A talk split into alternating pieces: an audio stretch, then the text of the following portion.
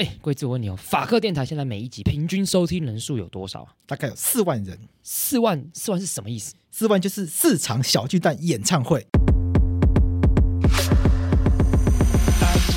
而且我们每一集其实都一小时以上嘛，所以表示说什么四万的超级贴分。而且重点来了，这四万人他不是累积很久才到四万人。上线第一天就一万人，一个礼拜它就会有两万人，到了一个月就满四万人，之后还有长尾效应。所以也就是说，如果厂商你要夜配的话，这个产品马上就会在两场演唱会中露出，再摆一阵子就会变成四场万人演唱会露出。那我们听众有什么特技？他们会积极行动，想要让自己的生活或台湾社会变得更好，但这是很广义的。例如，把自己弄得更懂更多知识，或者是弄香一点，或者家里变干净一点，都是广义的变得更好。那么，听到这边，听众如果被我们打到了，突然想要找我们 p o c k e t 口播，该怎么办？去节目资讯栏点击法科电台的传送门连接，里面有节目合作资讯。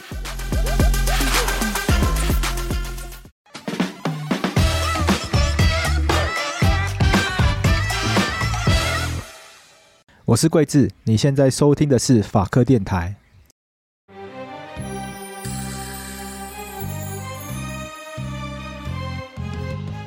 结婚证书只能证明两个人躺在床上合不合法，却不能证明两个人适不适合。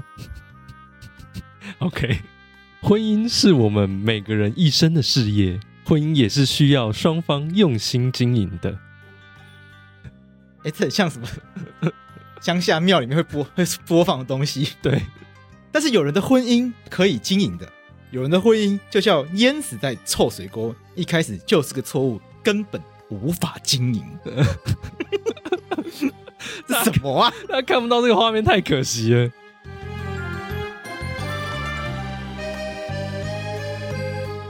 为什么现在离婚率这么高？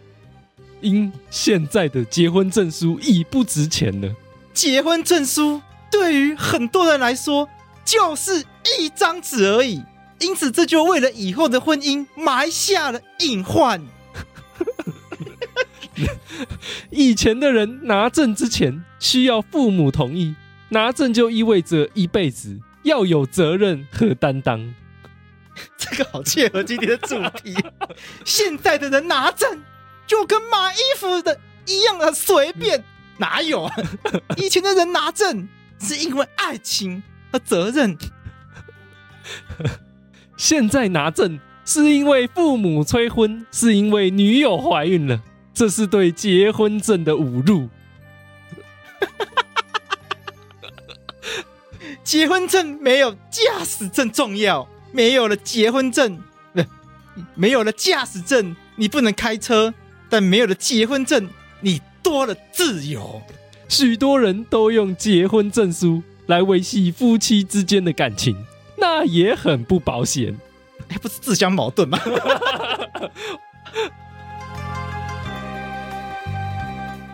结婚是因为感情，因为合适，不是因为孩子，因为责任。而且前后完全矛盾。到底想表达什么啦？责任是维系不了爱情的。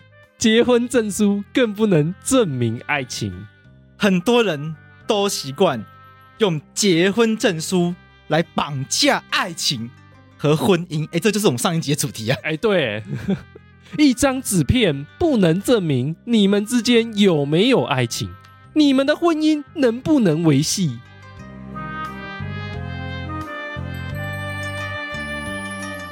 其实我们本来没有念那么久，但实在太有趣了。对。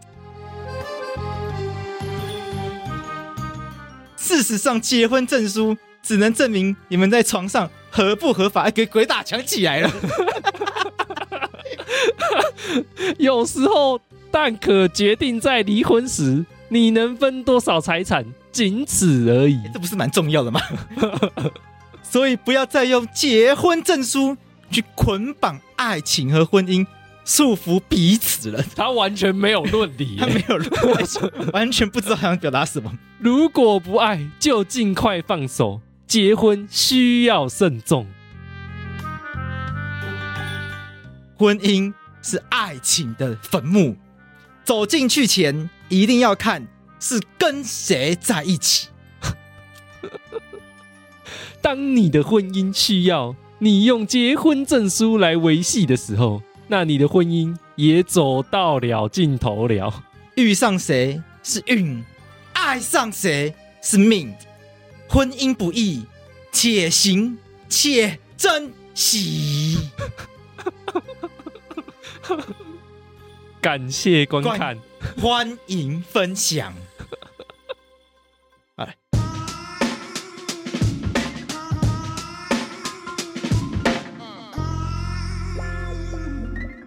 欢迎你来到法克电台二零二三年全新单元法白实验室离婚专题第三集啊！在正式开始之前呢，哎，我们要为了要进入今天的主题，我们在网络上面找了一个蛮有趣的影片。等一下，他做超多的，哎，很多哎。刚刚这个影片里面讲了很有趣一件事，他在讲结婚证书以前很重要。对，他在哀哀叹一件事情嘛，就是他觉得结婚证书好像在以前是一个很是爱情和责任，是很重要的承诺，对，是慎重。可是他觉得现在一张结婚证书比驾照还不如，对，只是拿来捆绑彼此。对，我们今天第三集就是要提出一个，我们就要想一个更具有实验性的解决方法。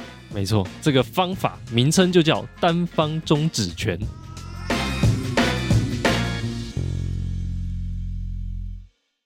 结婚证书确实很多人会觉得，好像用，好像真的只是拿来捆绑彼此的。对，我觉得确实现在很多人觉得结婚证书真的是拿来捆绑爱情。它里面有讲一句话，我觉得其实非常认同，就是当当当爱呃用结婚证书来绑架跟爱情是非常危险的一件事情，因为表示那个爱情本身已经变质了嘛。嗯，对，所以我们今天要来想一件事情，那我们有没有可能有另外一个解套的方法？嗯，就是当今天如果我们真的不爱了，那可对方不愿意签字，我们可不可以不要打官司？然后让这个婚姻可以结束，婚姻的单方终止权听起来很拗口。对，那法律文言文，对，是文言文。那什么意思呢？那毕竟我们这个节目是法律白话运动经营的，这边顺便广告一下，因为很多人不知道，其实很多听众不知道法客电台是法律白话运动经营的，真假的啊？真的、啊，很多人不知道。我近期发现这件事情，要想办法在我们节目里面去讲这件事情啊。对，所以法克电台是由法律白话运动所经营的一个 podcast 节目，希望大家可以同时来追踪法律白话运动的脸书、IG，还有我们网站，然后同时也可以订阅我们法律白话运动的电子报。我们现在有九九一九九四九九的方案，如果你参加我们的订阅方案的话，你就会收到我们的电子报。那我们电子报是由提议来负责的。耶。那如果你参加的是四一九九跟四九九以上的方案的话，你还可以免费参加我们的活动哦。没错。好 OK，什么意思呢？什么叫做单方呃终止权，或者是你说单方解消权呢？意思就是说，哎，你单方说，哎，我要离婚，或者是说我要结束这段关系，你就可以说结束，在法律上就是结束了。所以拍拍屁股就可以走了。对，拍拍屁股走人，好，就完全不需要说什么，哎，哎，我们来坐下来一起谈一谈，就是，呃，其实还是要谈啊。他们在其他国家上可能还是要谈，但是关于你们这段关系的。结束这件事情，你是可以单方决定。哦，对，就跟谈恋爱一样。对，就跟谈恋爱一样，就是说，呃，你传个讯息说，我觉得我们不适合，我们分手吧。就跟桂纶镁一样啊，桂纶镁怎么？因为桂纶镁不是在那什么台北什么物语啊？那个台北女子图鉴吧？干，那那个我没有看哦，就是桂纶镁在台北台北女子图鉴里面，她有一幕。是被用 LINE 分手。哦，她刚从台南来的时候是一个清纯小女孩，然后她被用 LINE 分手，然后她她很难过，嗯，用 LINE 分手就表示哎、欸，我我说要分就分，嗯，那对方没有答不答应的事，你不用管，叫他们对方答不答应嘛，对你有没有已读都不重要，都不重要，反正我要分就分了嘛，对，不管你了嘛，这就是单方终止权的概念嘛，对，没错。那如果今天会每次跟对方结婚的话，那没有办法嘛，你要把对方叫出来签字嘛，嗯，那不签字的话。就要上法院打官司，没错。那台北女子图鉴的话，就要到新店的家事庭 去打 去打官司，对不对？那变就变成这样子嘛。那这个单方终止权，它的在台湾是有这件事情吗？在台湾显然没有这件事情嘛。因为台湾的离婚只有合意离婚，既然叫合意离婚的话，就表示要双方坐下来签字。对，因为而且我们的法律还规定要书面，所以一定要写成纸，对，白纸黑字，没错。也也也可以红纸蓝字啦，反正就写在纸上，反正写在纸上了。对对，反正写在纸上，然后拿去户政司、书书政机关，然后找两个证人，对，签字这样子。对，然后离婚这样，合意离婚。对，那不然你就要去进法院，然后去证明那些，就是打官司去证明我们刚刚讲什么重大破绽什么哇哥的。对对，那单方终止权。这个世界上有这种有这样的事情吗？事实上，这个单方终止权确实有国家采取这样的一个制度哦。对，但是他们不是在婚姻制度里面去采取，他们是在婚姻制度外也有其他的关于亲密关系的一个呃制度。你说呃亲密关系也好，或者是单纯的共同生活的一个关系，这样子的一个制度，有别于婚姻制度，它在里面就放下呃就放进了单方终止权这样子的一个设计。法国有一个叫做这个共同生活法案，OK，在一九九九年的时候，他们通过这样的一个法案，在呃法国民法里面就修订了这这这一个这一个章节，那它里面就叫做共同生活契约。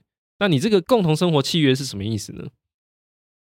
共同生活契约指的就是两个不同性别或者是相同性别的成年自然人啊，就是就成年人啦、啊。那他订立的一个共同组织生活的一个契约哦，你们两个之间决定要共同生活，然后订立这样的一个契约。OK，对，那是不是跟婚姻很像呢？对，差在哪里？这听众一定觉得，干差在哪里？对，差在哪里？其实，嗯，呃，确实看不出来。就如果你从定义上的话，你是很难看出来它跟婚姻有什么差别。另外还有像比利时，哎，等一下，我先讲一下那个好了。好。在法国的这个共同生活契约里面，他也就规定说什么这个解消呃共同生活契约的一个解消事由。他说什么？比如说你一方死亡，或者说有一方结婚的话，这个这个契约呢就会解消掉。还有什么样？还有说你们联透过联合的声明，就你们双方合意都同意说，哎，我要来解消这个契约，那也会解消掉。还有一种就是我们刚刚讲到，他说单方面的决定。来解消掉你这个契约，他就采取了单方终止权这样子的一个设计。哦，对，那像比利时也有这样的一个设计，他们叫什么呢？叫做这个比利时确立法啊、呃，确立法律同居关系法案，在一九九八年就通过了这样的一个法律。那他们叫做称这个制度叫做法律同居。那法律同居的意思，就是两个人呃声明要一起生活，共同生活。这样子就跟法国的那个制度很像，他们也是一个契约。那同样的，他们在法律规定里面也有讲，也有讲到说他们解消怎么解消。比如说一方死亡，一方结婚，然后一样双方合意，双方协议说好我们要来终止它，或者是单方以书面的声明直接去登记说我要终止它也可以。所以在比利时也存在这种这个单方终止权的一个制度设计。OK，所以在法国跟比利时看起来，如果想要离婚的话，有可能可以做到说走就走。对，但是前提是你们不是真的结婚，而你们是用另外一种制度结婚，好像在玩文字游戏哦。对，简单来说啦，就是，法国跟比利时他们有两套制度。在传统的婚姻之外，他们弄了一个新的新的一个游戏规则。对，这游戏规则我们通常会叫做公民结合，嗯，或者是叫做伴侣制度。没错。那这个公民结合或伴侣制度，他们在这一套新的制度里面，让你成立类似婚姻关系的这样子的一个家庭。对。那在这一套制度里面呢，他们允许你。用单方解消、单方终止的方式离婚，没错。那那那那那那这这就讲，他那这个这这个伴侣制度或者是这个公民结合，我们说这叫伴侣好了，这么简单。嗯，那这个伴侣制度，它的假假设我假设我用伴侣制度好了，那他的我得到的权利义务、得到的保障跟婚姻会有什么差别吗？在这个伴侣制度底下的就是当事人。那比如说，他们成立这个，比如说法国这个共同生活的契约，好，那你某一些权利跟义务是跟婚姻很像，嗯啊，有一些就是跟婚姻完全不一样的。比如说什么呢？哎，我先讲，如果你是在法国结婚的人，理论上会有个性忠贞的义务啦。对，但是在共同生活契约的的这个这个当事人中，他们是不会有法定的性忠贞义务的，除非什么？除非你们自己在这个契约里面定定说，哎，你要就是你不可以乱搞，就你你只可以跟我从事性行为哦，所以没有约定的话就可以乱搞，没有约定的话，基本上就是就是可以乱搞。这样子的话，好像也不可以说乱搞，对啊，这是正常的搞。哦，所以没有约定的话，就是开放式关系嘛。对，所以没有约定的话，就表示我们其实我们就是讲好了，虽然我们是伴侣，嗯，但是我们是开放式性关系。对，所以双，所以虽然我们是伴侣，但是我们晚上可以各自出去 happy。没错，啊，我们也不可以告对方，哎，你今晚怎么跑去外面搞小三、小四、小五、小六？对，这样会不会太太淫乱？但也不行啊，因为就讲好你我没有性忠贞义务啊。对，这是因为你们在当初这个共同生活契约订立的时候，你们就讲好了，就说哎、啊，这个关于这个性忠贞的义务要不要放进契约里面啊？如果你们讲好了说，哎，不放的话，那你们之间也没有法定的这个义务存在。这个时候，那当然他呃，他出去跟跟谁搞在一起，你是没有没有那个法律上的权利，就说哎。啊，我受侵害了，我来请跟你请求损害赔偿，没有这样的一个事情。这会有客户来问这个婚前协议书这件事情嘛？哦，然后确实有客户问过我，就是问这个性忠贞这件事情能不能能不能就是不要？嗯，说约定就是不要。嗯，我说目前没办法。对，因为我们目前的法律的规定里面，应该说要说法律规定吗？其实也没有明确的规定，就是民法有规定这个要有这个性忠贞义务嘛？他们说能不能就是约，我们就是直接约定，就是我们不需要这个。我说不行，因为约定这个话，其实这个约定按照最高法院目前的见解是会直接无效。我说啊，为什么为什么要无效？他说这个我们我们就不需要啊。他说我们在交往期间就已经没有这个啦。等一下，等一下，什么意思？就是他们交往的时候就已经是开放式关系了。那结婚之后当然也不需要啊。哦，对啊，哦，合理呀、啊。对，但我说这是非常合理的事啊。嗯，那这我就说，可是最高法院。就会就不行啊！就你现在约定这个，基本上就是会无效啊。对，我说要写是可以写，但是我觉得之后反正就是没有用。嗯，他说那不然，他说那能不能约定之后不能告？不行。我说约定之后不能告那条也会无效。对对。他说啊，这么怪的事情，那能不能抛弃之后告人的权利？他说也不行，抛弃之后告人权利那条也会无效。他说那就白约定的嘛，什么都会无效。我说对啊，什么都会无效。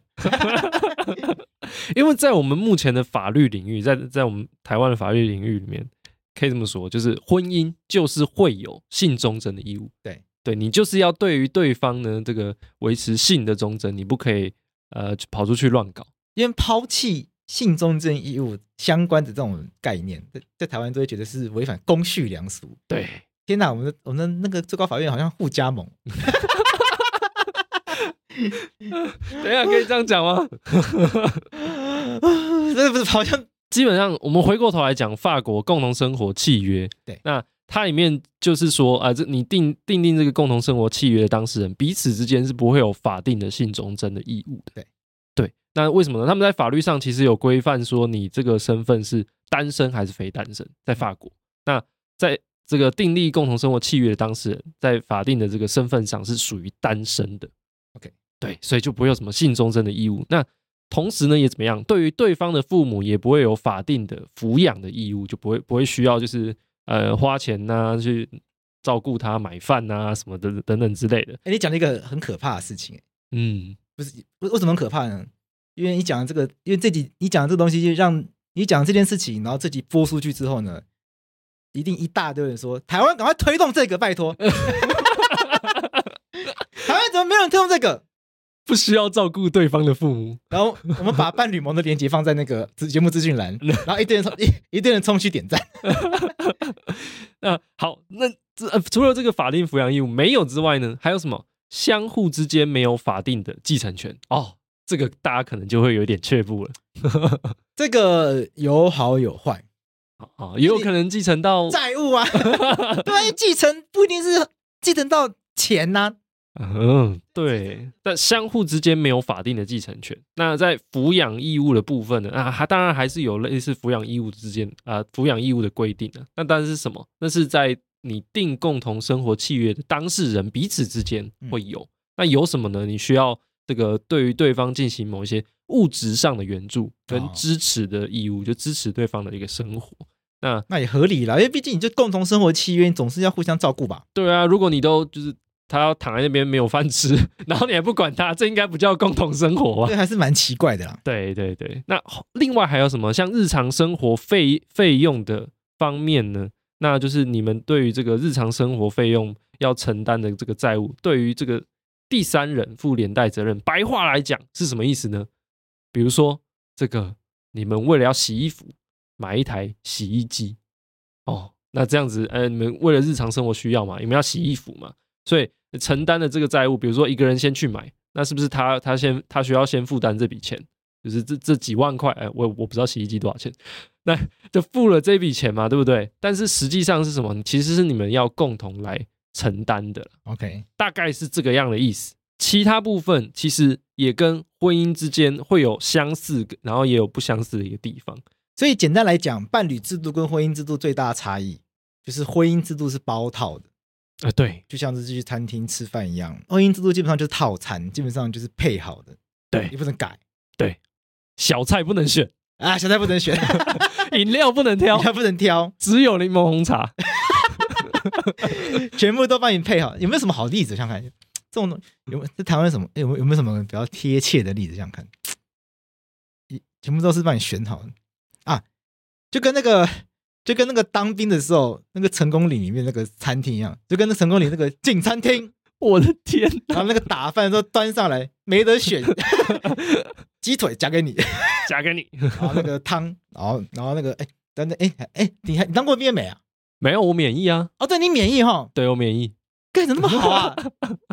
所以这个建兵役延长一年，你完全无感，对不对？对我完全无感，因为这你完全逃过一劫。对啊，你完全没有经历过什么进餐厅，然后那个打饭那个环节，完全没有我的事。就那个打饭，然后端那个盘子，经过那个很大一一锅，然后夹一根鸡腿，然后然后捞一匙那个番茄炒蛋，然后捞一碗那个汤，完全没有经历过这个环节，完全没有办法想。然后同一碗喝完那个很油腻的汤之后的那个一碗还要拿来喝那个，还要拿来喝仙草蜜，你没有经过这些事情，没有，这就是婚姻制度的本质啊！你只能用很油腻的碗，同时又喝那个汤，又要喝那个仙草蜜。就是婚姻制度本质，你没没你没得选，对，没得选，没得 没得选啊！现在稍微有得选的，就是那个夫妻财产制，对，财产的制度，对，这是稍微有得选的地方。比如说，你们要共同，还是你要分别，对，还是你们就用法定的，对，对，这是目前稍微有得选的地方。对，小菜差不多，嗯，三个给你选。对，那伴侣制度呢？它就是，哎，你还可以，就是你可以自由搭配。你就是自助餐，你可以自助餐。对，这个信忠贞，我不要。哎，我要到处爽。嗯，那这个这个抚养义务或者是继承权，你们也可以定的非常细啊。就比如说哪一时期到哪一时期的财产，哦，应该要怎么样分？它可以定成这样。其实基本上就是这个这些伴侣制度之呃里面看各国的规定啦。基本上他们会去说这个哪一些东西可能是如果你们没有另外规定的话，嗯，我们就就照怎么样的方式去走。那显然就是你们可以自己规定嘛，你们自己规定的话就照你们的方式走。但也有一些是他们叫做所谓就是强制的规定，就说，哎，你不可以违反就是哪一部分哪一部分哪一部分的规定。像比利时这个法律同居关系，它里面就有讲到，法律同居当事人协议其法律同居的约款，就是你们约定的事情啦，不得违反什么呢？第一千四百七十七条，好，不要管它是什么。还有什么公共秩序、善良风俗、道德，以及什么呢？有关于民法中侵权、监护跟继承相关的规定。也就是说，他划定一个范围，说，哎，这些部分你不可以违反我法律的规定，其他随便你定。对，那像比利时就是做出这样一个设计。OK，所以简单来讲，伴侣制度呢，它就是在婚姻制度之外，它在做另外一套制度，然后在那套制度里。在这套制度里面呢，他在做一些更多的松绑，让本来在婚姻制度里面不被允许自由决定的事情，让这个当事人可以自由决定。对，其实仔细看一下，婚姻制度里面有一些事情已经容许在台湾已经容许当事人自己决定了，譬如说冠夫姓这件事情。对，冠夫姓这件事情原本来我们的民法原则上是规定要冠夫姓的，除非双方有特别约定才不冠夫姓。哦，因为以前是这样。那你想，在以前那个年代，要女方特别去跟男生争取，你才不冠夫姓，就突跳出来争取，说我不要冠你的姓。对，哦，那在当时的这个社会氛围下，对，是应该是很蛮难办到的一件事。除非也是尤美女这种女权意识比较高涨的。哎，对对。那再来是，确实在是现在的民法里面有规定是夫妻之住所双方共同协议，所以现在这些东西是要约定的。但是以前。是妻以夫之住所为住所哦。现在我们的民法里面有很多东西是要约定的，但是其实回头看以前很多东西都是直接规定的。对，以前是规定老婆直接跟老公住，嗯，呃，老婆直接冠夫姓。那现在看起来我们的民法好像都要约定，其实在以前哪有什么要约定？以前就是夫唱妇随，对，嫁鸡随鸡，嫁狗随狗。嗯，那伴侣制度它的概念就是让这一切，让更多的事项。去让双方去做约定，而且还有一个更重要的观念是，既然婚姻制度会一直被护家盟绑架化，那我们可以弄一个新的嘛，新的制度，伴侣制度或者公民结合，它全新制度嘛，那就没有什么公序良俗问题啦。所以这是伴侣制度它之所以会出现的原因，我们就是不要再被公序良俗绑架。没错，因为这这这，你看，我们就发现这些东西绑下来绑下去嘛，结婚证书绑架爱情，然后公序良俗又绑架结婚。那干脆我们都我们我们我们人就不要那么累，我们不要彼此绑架彼此，我们就是弄一个新的制度，叫伴侣制度。其实这一套东西怎么来的，就是因为大家在讨论同性婚姻要怎么解套，嗯，才出现的。我们先听众可能不太了解，说婚姻到底具体绑住了我们什么？对对，那么平常我们想到婚姻就嗯，婚姻就跟刚刚那个米米讲的一样啊，就不就是一张纸吗？它绑了我什么呢？来，我们来细数婚姻到底绑成什么样子。OK，我们的婚姻制度规定说什么？首先性别嘛，我们刚刚讲同性婚姻，性别它是不是就先绑了？说一定要男女，对对不对？而且是双方，所以是两个人，对对不对？限于男女，而且限于两个人。再来是什么？它我们的民法规定说禁止近亲婚，近亲婚是什么？就是你是近亲关系的，你不能结婚呐。对他们来说，就是啊、呃，对他们来说，对这个目前的社会公序良俗来说，这个叫乱伦嘛，对不对？对，所以他们直接定入民法里面说，你哪哪一个范围领域的人，你是不可以结婚的，这个也绑住了嘛，对不对？对，那还有什么绑住呢？绑住我们这个这个专题谈的事情，就是离婚这件事，你要怎么离婚，我也帮你绑住了，你只能两院离婚，跟这个。呃，我设定的这个裁判离婚的一个方式，这个那些事由啊，你要去符合这些规定啊，你才可以离婚。那再来还有什么？还有你亲属的范围，你一旦结婚了，就会有什么姻亲嘛，对不对？就是对方的这个呃，反正就是一大堆人，对方的一堆亲属的人，突然都变成是哦，跟你有关系的一个人。哎，这其实很很有趣。我本来只想跟。比如说我跟廷义结婚好了，对，我可能只想跟廷义结婚，我爱的是廷义，嗯，但我跟廷义结婚之后，突然一大堆我不认识的人都变亲戚了，对，就是哎，我跟你介绍一下，这个是我的谁谁谁，所以他以后就会是你的谁谁谁，这是你的舅公，那是你的叔婆什么的，对，就突然一大堆人变成我亲戚，然后要叫来叫去的，对啊，然后就一堆攀关系的那要红包什么的，对，那就会有开始一些开始一些是非人情世故要出来照顾，对，那。有一些人会觉得这是好处，就有些人会觉得这个关系是可以好好的运用，嗯，但也有些人觉得这个些关系是麻烦，对，是负担，是负担。那其实这个有当然是，我觉得这个当然看人觉得有好有坏，对，对我觉得这没有说一定是好事或坏事，嗯，但如果可以给大家自己决定的权利的话，当然是比较好。对，重点就是看人嘛。对于这个人来讲，他可能觉得这个是亲属的增加，对来说是负担。就是像我就背不起来，就是那个接 中国的亲属称谓，像这个亲属范围，我们也绑死嘛，就等于说我，哎，我我跟你结婚之后，哎，你跟你原本有亲属关系的人，突然之间也跟我开始有关系了，可是我有可能怎么样？我爱的就是你这个人嘛，对，又或者是我想要共同生活的就是你这个人而已，那我为什么要多跟其他人产生一些法律上的关系呢？这也是其中一个被绑死的东西。另外一个是什么？抚养义务，在我们目前民法的规定有规定说什么？你们这个呃，除了原本的亲属，比如说直系血亲相互之间，你爸爸妈妈跟这个这个子女之间，哎，你要有抚养义务，哎，这个大家可以理解。可是有什么东西呢？也有抚养义务。夫妻之一方与他方之父母同居的话，也就是说，哎，今天你嫁进来，你在我们家里面同住，跟我的父母同住，那你们相互之间也有抚养义务。而如果我的爸爸妈妈哎生病了，你就应该照顾。哎，如果他肚子饿了，他可能行动不便，你你要去出去就是。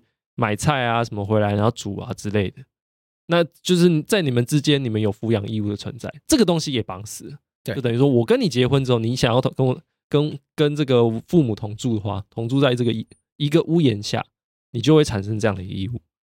再来还有什么？再来还有一些我们刚刚前面提到的，你结婚你就有什么性忠贞的义务，在我们法律领域还有什么？你还有同居的义务。对对，那你在。财产制底下，哎，我们刚刚有讲到，哎，你只有三个小菜可以选，法定的嘛，要么共同，要么分别。对，那在继承权的部分，法律也帮你绑死了，就是你，你就是有继承权，而且连顺序也帮你决定好了啊。对，这也很重要，顺序帮你决定好了，谁可以分，然后还有什么？我们法律还规定什么应继分、特留分嘛，对不对？连这个这个分母分子都帮你决定好了。对，那你说？这整套就形成了我们的婚姻制度，我们的婚姻跟我们的亲属范围绑在一起，跟我们的亲子关系绑在一起，跟着我们的呃继承权绑在一起，跟着我们很多法律的制度全部绑在一起，而且还什么，还牵涉到其他法律的关系，比如说在医疗方面，医疗法就有规定说，你这个如果呃医疗机构实施手术的话，应该要向病人或他的法定代理人。配偶、亲属或关系人说明手术的原因。嗯，所以你是配偶才有才才会变成是哎，我我跟你有这个法律的关系嘛，对不对？那我才会需要去跟你说明说为什么要进行手术。对对，在医疗上也会有影响，在社会福利上也会有影响。比如说你要是他的配偶，那才能怎么样？你在性别工作平等法里面才会有所谓的陪产假，这个还有陪产检，这样七天。这样一个待遇，对对，所以就是你会发现，这婚姻的这整套制度，它里面的内容各个细节，它都帮你设计好了，全部都绑好了，而且还连带的跟其他的社会制度一起绑在一起。嗯，对，这就是我们目前的一个现状。OK，那伴侣制度，那我们刚提伴侣制度是思考的是什么？思考的是我们真的有必要把这么多东西都先预先决定好吗？是不是有些东西是我们彼此之间谈好就好的？哦，对啊。那比如说继承权，我对我来说，我我可我可能怎么样？我可能想法是，我我不爱你的钱呢、啊，你的继你的这些什么财产之类的，留给你，通通留给你想要的人就好。那我们就约定说，哎，这个我没有，我跟我没有继承，我没有对你有继承权，是不是也可以做做这样的决定？或者是说什么？有的时候会有人要证明我。嫁给你不是要觊觎你的财产，对，那我们就证明给你看啊，签字的时候继承权这一栏不勾，嗯，对呀、啊，那是这样是不是就虽然嫁入豪门，但我分文不取，哦，哦，了不起，了不起。那比如说抚养，比如说我想照顾的就是你这个人啊，我不想要照顾这么多人啊，可可能也是我负担不。负担不了的、啊，那或者是我不想要跟这么多人产生就是法律上这种亲属的一个这个关系啊，那这个东西能不能被你们自己决定好？对，这个就是伴侣制度想要丢出来的一个问题，还有希望他能够留给呃这个这个形成这个共同生活关系的当事人一个自由空间。所以讲到这一边，我就想要跟大家进一步衍生一个更困难的一件事啦，就是看庭议讲了一个很大的一个框架嘛，我们国家。管了怎么结婚，管了结婚之后，我们该怎么样跟其他人发生关系，甚至管了更很多权利义务。但是从但是从一开始，我们想要结婚，不就是很单纯的因为爱吗？对对啊。当我们因为了爱结婚，就我们后来发现结婚却不是只有爱而已。嗯，所以其实我们必须要很认真的、严肃思考一件事情：是结婚。这一件事情的本质，从来都不是只有爱而已。对，在法律学者的研究，在在法律学者的这个在法律的世界里面，结婚从来不是只是为了爱而已。结婚其实本质是一个公共政策的问题，这必须要是一个诚实面对的事情。那结婚是一个公共政策的话，那我们就必须要来很诚实的思考一件事：结婚到底为什么必须要是一个公共政策？那我们把结婚纳入公共政策的话，表示结婚这件事情，它到底要带，到底为什么要成为一个国家必须要来管理的事情？那国家来管理结婚，它到底要为这个国世，到底要为这个世界带来什么样的好处？对，因为现在现况就是什么？就是民法嘛，国家立了民法来规范你呃这个婚姻这个关系怎么成立，然后到里面是一大堆权利义务，全部都帮你决定好，就是现况。其实我们可以想一件事情，国国我们国家规定了谁可以结婚，对，然后我们可以跟谁结婚。对，国家，比如说我们不可以跟近亲结婚。对，我们以前只能一男一女结婚。嗯，对，然后我们只能一次只能跟一个人结婚。对，然后当我们结了婚之后呢，我们就不能再结婚了，所以一次只能有一段婚姻。嗯，对，然后然后我们结了婚之后呢，我们有一大堆情侣义务关系，比如我们结婚之后呢，有什么性忠贞义务，有同居义务的，巴拉巴拉义务的。对，对，然后结了婚之后呢，有什么，然后可能继承权啊什么一大堆的。没错。然后结了婚之后呢，不能够随便离婚，这是我们这一系列的主题。对，因为为什么不能随便离婚呢？因为我们国家有一些呃婚姻可能有什么神圣性啊、永久性的啊，要维持社会秩序的考量啊。嗯，那从头，那我们回到一原点，国家想要管理婚姻最重要的原因到底是什么？我们好像从来没有想过这件事情。对，没有，好像从来没有想过这件事情。所以，所以有一些法律的学者。其实会认为，或许国家根本就不需要来管理婚姻哦，所以伴侣制度的出现，或许就暗示了一件事情。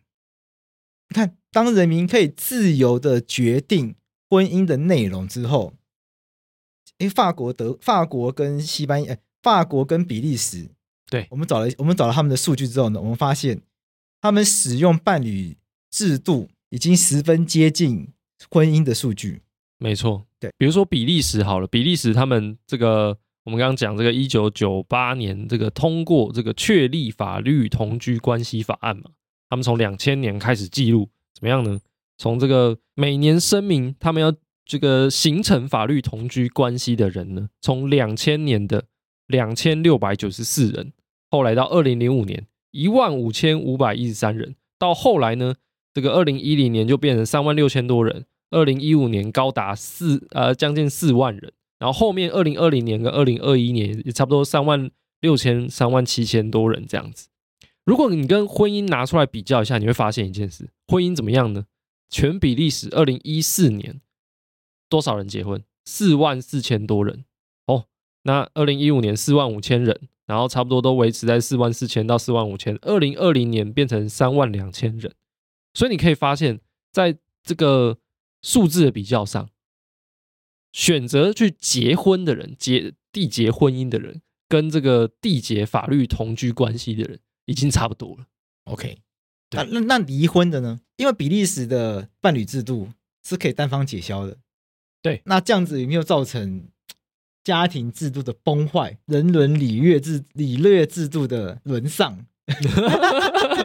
富加盟最担心的事情，对，因为我们讲单方解消哦，大家就会开始想说啊，那不是说你不爱了你就走了吗？婚姻居然要走到如此的如如此的随便吗？对啊，像刚刚咪咪讲的，天哪，大家已经不再对爱情负责了，对，想走就走，结婚跟买衣服一样随便，会这么随便 对呀、那单方终止权，如果我们真的采纳，是不是就造成婚姻秩序的崩解？你看一下数字的话，比利时，呃，我们刚刚讲说，啊、呃，结婚的人大概四万，每年结婚大概四万三千到四万四千，离婚的人呢，每年大概两万五千，呃，也有两万四千、两万三千、两万一千、两万两千，大概是在这个数字之间。近年来，那如果你去看这个可以单方解消的这个法律同居关系，它的每年的解消的这个这个数字多少呢？哎，从这个二零零呃两千年的一百一十一人，到后来这个二零一五年两万两千多人，二零二零年两万一千多人，二零二一年两万四千多人，差不多哎、欸，听起来差不多的，对，是差不多的、欸。哦，所以没，所以这其实蛮有趣的，大家没有因为很容易离婚，对，反而容易，反而就是乱离婚。对，他没有因为哦，我我今天说说走我就走，我就我就真的大家一堆所有人就是开始就说，哎，我进来我就出去了，嗯、没有，大家对于这个这个法律同居关系的这个离婚的这个数字啊，至少从绝对数字来看，嗯，结婚你选择缔结婚姻。或者是你选择缔结法律同居关系的，两者是差不多的。我们再看看法国的数据好了。法国从二零一五年，呃，法国从二零二二零一三年开始，一路到二零二零年，呃，二零二零年比较少。二零二零年可能因为疫情的关系，只有十四万对结婚，十四万对五千九百九十九人，我们就讲十四万对好了，我们就我们就把数字抓，我们就我们就表，我们就稍微。我们就用比较粗暴的方式把数据简化。OK，所以二零二零年在大概十四万对到十五万对左右结婚。对，那二零一九年到二零一三年都大概二十二万对结婚。嗯，我们就讲我们就讲二十二万对了。那如果是伴侣制度的话，二零一二二零一二年有十六万对，然后从二零一四年二零一四年是十七万，二零一五年是十八，二零一六是十九，二零一七十九，二零二零二零一八跟二二零一。二零一八是二十，二零一九是十九，就在缓步上升，但是也可以听得出来数字略低，因为结婚大概都二十二上下，对，可是二可是伴侣的话，大概从十六慢慢上升到二十，对，大概所以数字可以说略低一点，但是蛮接近的，对。那法国的这个离婚的这个状况的话，法国因为比较有趣，因为法国的离婚制度在二零一七年有了重大变革，所以它的二，所以它的数字只能看到二零一六年。在二零一二年到二零一六年的数字是每年都差不多十二万对离婚哦哦。那公民结合的话，公民结合的话，它从二零一二年到二零一六年每年差不多是六万，然后一路是缓步上升到八万，那其实比较少。对，但是他也没有到那个超过一半嘛，对，它是一半再少一点。对，但是那个结婚的话，离婚反而是一半再多一点，二十二比十二跟。十六比七的概念，这样子这样怎么算？哇，数据比较差，哇，数据好差。哎、欸，法国离婚率大概在四十四啦，那十六，十六比六，大家那个数字真的可以这样除吗？伴侣的话，大概大概离婚率在三十百分之三十七，因为伴侣离婚率反而比较低。哦，对啊，对，对啊。哎、欸，那反而是结婚的人让婚姻秩序崩解了，那就证明一件事情。越自由，反而越慎重，不是越自由，反正越不想离开。哎、欸，越越越越好玩啊，是这样吗？是这样吗？嗯，没有结构这么自由的关系，不不不能理解。嗯，我觉得这件事情可能需要在更多研学者的研究，但是从数据上来看，我觉得至少可以证明一件事情：我们不能说伴侣制度它比较松散，所以它就会造成。比较多离婚，或者是它就会带来比较多社会问题，嗯，因为看着，因为看起来它没有造成比较多的离婚。对，假设离婚是问题的话，在比利时它没有造成比较多离婚，在法国甚至甚甚至离婚比较少。对，在至少从绝对的数字来看的话，你在看法法国看比利时，他们采取这个可以单方解消或者说单方终止的一个关系，而且还可以选择不要信忠贞哦。对对对对对。可以选择的这些人，可以单方终止的这些人，他的这个数字在比例上，并没有比婚姻这个选择离婚的人还要来得多。对，他不会因为我可以单方面就决定说我不要这段关系了，而导致他们解消关系的数字比较高。所以尼采曾经讲过一句话：“现代婚姻已经失去意义，无怪乎人要废弃它。”哦哦，尼采，尼采。在，呃，我曾经遇过一位加拿大的法官呐、啊，他说加拿大也有伴侣制度，而且加拿大的人现在都喜欢用伴侣制度，结伴侣制度的人已经超越传统婚姻哦。但因为我们找不到加拿大的统计数据，嗯，因为加拿大可能因为是联邦制度的关系，所以我我们不知道。我说真的，在录节目之前，我很认真找，但我真的不会操作，嗯，对，所以我们就放弃它了。所以这部分真的比较不好意思，所以我没办法验证这位加拿大法官的说法。对对，但这部分比较不好意思，因为加拿大这个伴侣制度真的很复杂，像是他们有这个所谓普通法上的关系，他们有什么 common law union，然后 civil union，对，还有另外一个另外还有叫什么民事结合，就刚刚讲的 civil union，还有另外一个叫什么家庭伴侣 domestic partnership。对，还有另外一个还有一个东西叫做成年依附关系啊，就是之外呢，还有一个叫做传统的宗教婚姻。对，传统婚姻。对，然后加上他们也是联邦制，所以可能各州又有不同的。对，有不同的制度。所以甚至以上我们讲的这些，是不是加拿大全国都这样？我一时之间。都没有办法保证，嗯，所以我话就决定放弃讲加拿大的例子。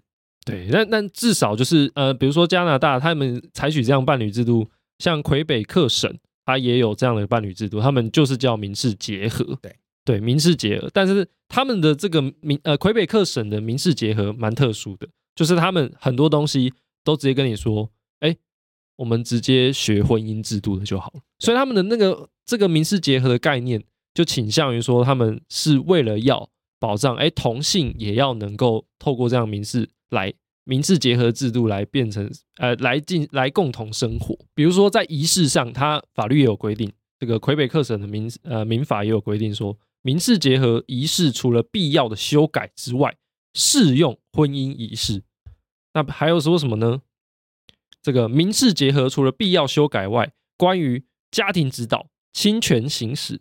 费用分担、家庭住所、家庭财产补偿津贴的效果，全部都准用婚姻的规定。所以他等于说什么？他很多东西都都学婚姻的，同时也有什么？像我们刚刚前面在讲，法国跟比利时的这个伴侣制度，他们有所谓的单方终止权。那像魁北克省的这个伴侣制度，它就没有就没有采纳这个单方终止权的一个概念。所以录到最后，我想要用引用一段大家非常常听过的一句话。就是钱钟书曾经在围城里面讲过一句话：婚姻就像一座围城，城里面的人想出去，城外的人想进来。这一座城就是我们国家在民法里面写的那些规定。所以，我们一路从第一集，这我们在这个专题里面，从第一集讲到最后一集，我们从我们用离婚的各项规定，想要带大家去思考这一座城到底有没有存在的必要。那我们想要带大家一起来思考，国家盖这座城到底想要维持什么样的秩序？第一，你觉得？国家为什么要来管大家的婚姻？其实我们常常在包括同性婚姻也好这类运动过程中，常常会听到一些比较偏保守的人会这样讲，他们会认为说，你只要推了这样的一个制度，旧有的婚姻秩序就崩解了。其实这句话暗藏着两句话，他没有讲。第一个，他认为既有的婚姻制度，它建构了某一种秩序；第二个，他认为婚姻制度建构的秩序是好的。所以不应该被推翻。他做了这两个，他没有明讲的暗示。既有的婚姻制度所建构的秩序是好的，对，没错。他暗示了这两件事情。现在的世界因为婚姻而美好，他不希望被打破。对，没错，就是这个意思。王子跟公主结婚，幸福美满。对，如果被可怕的同性恋，被可怕的多重婚，都讲多重婚都很奇怪，讲多重婚都是那种。叫什么、啊、多批婚嘛？我不知道，多 奇怪。反反正被你们这些淫乱的人、污秽的人、恶心的人搞得乱七八糟的话，污染污染的话，玷污的话，嗯，这世界就不再纯洁。哎呀，不行。那其实这两个暗示中，其实第一个暗示大概还可以理解，就是说婚姻制度形成了某一种秩序。确实，目前的婚姻制度形成了什么样的秩序？就我刚刚前面提到了嘛。他把所有东西都绑在一起，把婚姻跟家庭绑在一起，跟生小孩这件事情绑在一起，跟什么？跟继承绑在一起，跟抚养绑在一起，跟你的亲属范围全部绑在一起。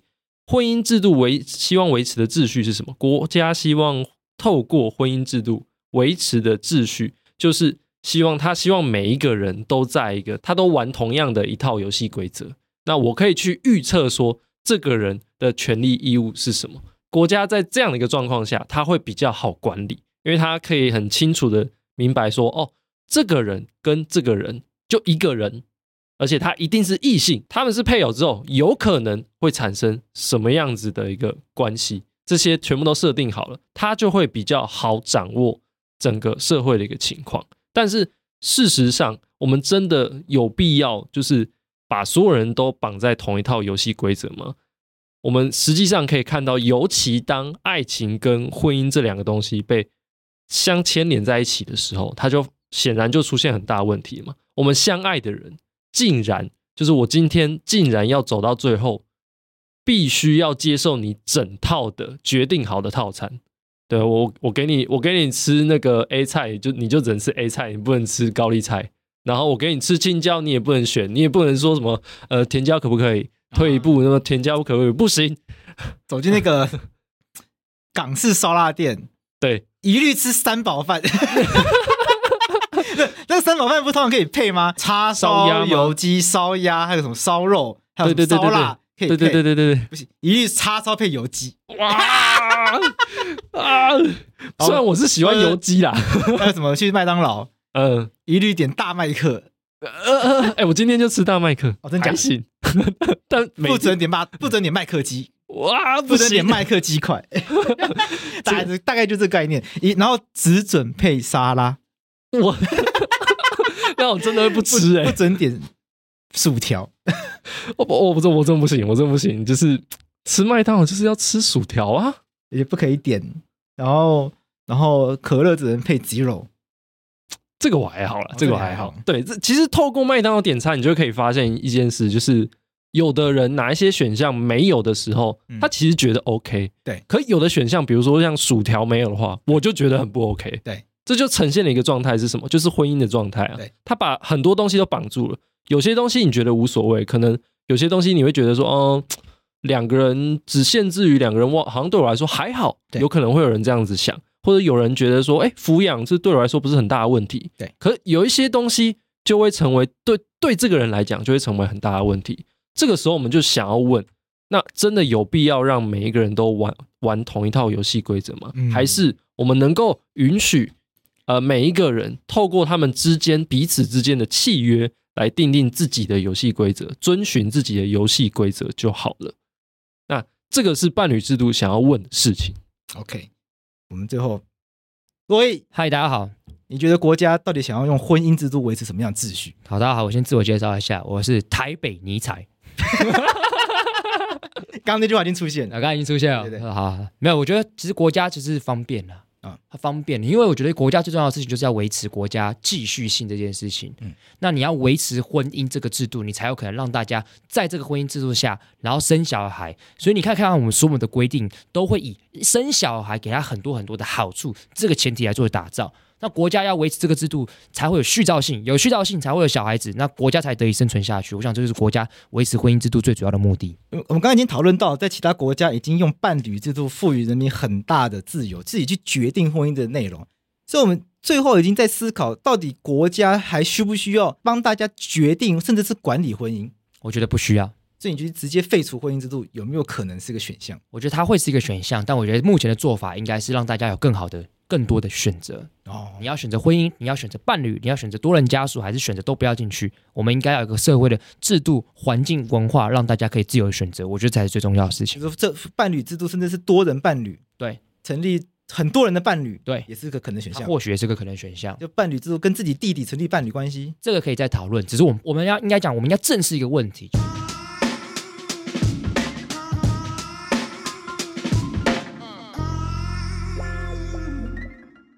当代社会所谓的家庭这个想象是越来越多元的，很多人他透过的家庭的组成方式都是你我想不到的方式，但他们可能比你都还幸福。哦，我们必须要很严肃的看待这样的事情。我们这个专题透过讨论很难离婚这件事情，我们发现很难离婚这件事情根本就是国家搞出来的把戏。对，很难离婚是因为国家把墙盖太高，那我们就慢慢的把这座墙拆掉。